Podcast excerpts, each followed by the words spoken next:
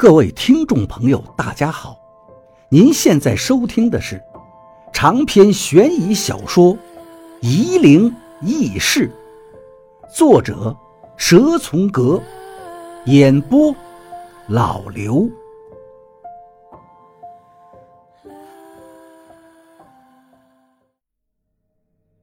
第一百五十四章，道家的奇门算术众多。鬼道独用水分、鬼分、看蜡、听弦和算杀五种算术。水分出于道家六壬，世间常见；鬼分之术被历代钦天监把持，到现代也渐渐流传到民间。道家术数偏门是看蜡与听弦，这却是鬼道里最为出色的算术。疯子学习看蜡的时候，才发现，这看蜡不是自己想象的那么寻常。下个星期，我就要到师傅那里去学看蜡了。”王八说道。“看蜡，听着好熟悉呀。”我说道，“好像听赵先生说过这个东西。”我本来是想辞职。搬到西平的山顶上，专心学艺的。王八叹口气说道：“可是师傅却不同意我这么做。他说我跟他当年不同，用不着这么孤注一掷。”我说道：“不知道你是怎么想的？难道你这辈子非要做点什么事情让别人记住，你才觉得过得甘心吗？”王八点了点头，道：“你说的也差不多吧。我当律师，就一辈子是个小律师，除了让自己活得滋润点没有任何意义。既帮不了别人什么，也左右不了什么事情。可是你做神棍，就不一样了吗？”我说道：“你现在学了赵先生的手艺。”是不是可以做很多你认为正确的事情？那些事情也是必须要有人做的呀。”王八说道。“我当律师，所有的事情我都无法掌控，我不喜欢这样。但是我当术士就不一样了，我迟早会成为湖北最厉害的术士。”我不说话了，王八也沉浸在他自己的憧憬之中。现在我和王八之间话题越来越少，之所以偶然还在一起聚一聚，只是勉强让各自觉得大家还是朋友而已。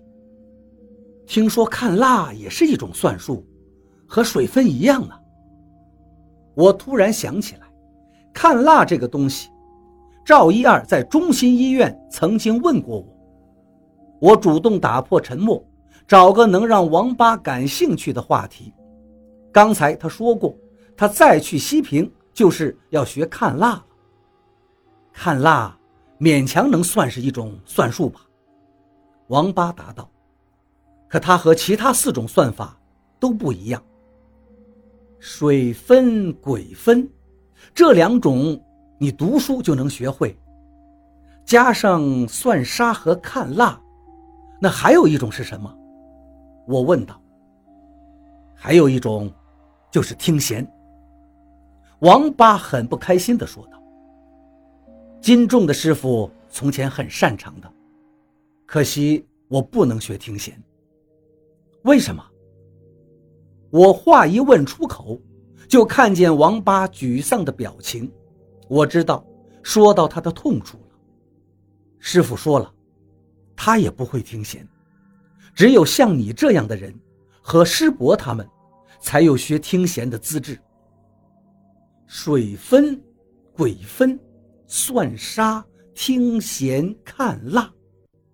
我叫道：“王八，我明白了，这五种算术分别对应着五行。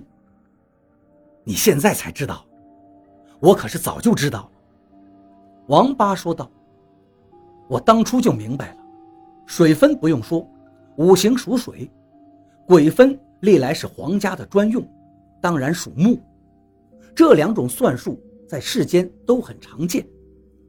听弦和看蜡就是鬼道擅长的术数了。别的道教门派也有懂听弦和看蜡的，但运用最出色的就在我们鬼道。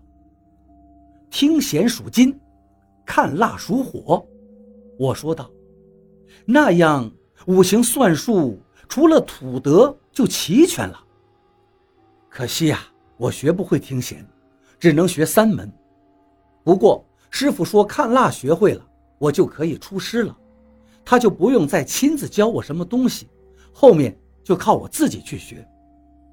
看蜡到底是一种什么术数？和水分一样计算吗？不是的。”王八说道：“看蜡是从蜡烛燃烧的情形来分析时刻，但不是阳间的时刻。看蜡算的是阴司的水分，但阴司本就和阳时相对。宇宙是至阴的，所以无法用水分来算，不见天日，也不能用鬼分来算。最合适的就是看蜡和听弦。”哦。原来如此啊！看蜡和听弦是专门算阴间的时刻的。我又问道：“那算杀呢？能算吗？你好像没说要学算杀呀。”算杀是师傅也没完全弄懂。他说：“算杀其实不是中国的算术，是从西方流传过来的。现在世上会算杀的人基本没有。”他也只会最基本的看沙粒，不会算。即便是这样，他也是仅有的几个会算杀的人之一了。他说了，只有一个人算杀的能力在他之上。王八说完，就看着我。难道是我？我瞪大了眼睛。可我从来就没有用心计算过呀，我算杀。完全是靠感觉估算的，就是因为如此，师傅才认为你才是这世上唯一能够纯属掌握算杀的人。王八继续说道：“算杀是最特别的算法，水分和鬼分行天道，听弦和看蜡明阴司，只有算杀不知所属，而且算法古怪。也许你不知道怎么算，靠估算。”才是对的。也就是说，你作为鬼道的传人，你只能学会三种算术，而本来应该是要学会四种才行。我安慰王八。不过赵先生不也是只能用三种吗？他也不会听弦，算杀也不擅长。王八看我的眼神有点奇怪，我愣了愣，明白了。对他喊道：“那能怎么样？要么我们换命，跟以前那个田振龙和老秦的儿子一样，这样我们就都开心了。我当风光的律师，把董玲娶了，再把曾婷当我的情人，妈的，多开心！也不用像现在一样，给女朋友买一套裙子都买不起。”我把自己的耳朵拎着朝向他：“你也得偿所愿。”用这个通灵的本事去当叱咤风云的镇邪术士，那样你也开心了。我知道王八是在羡慕我有学道术的资质，但我特别敏感这一点，忍不住跟王八发了一顿牢骚。可是我和王八都明白，这是不可能的。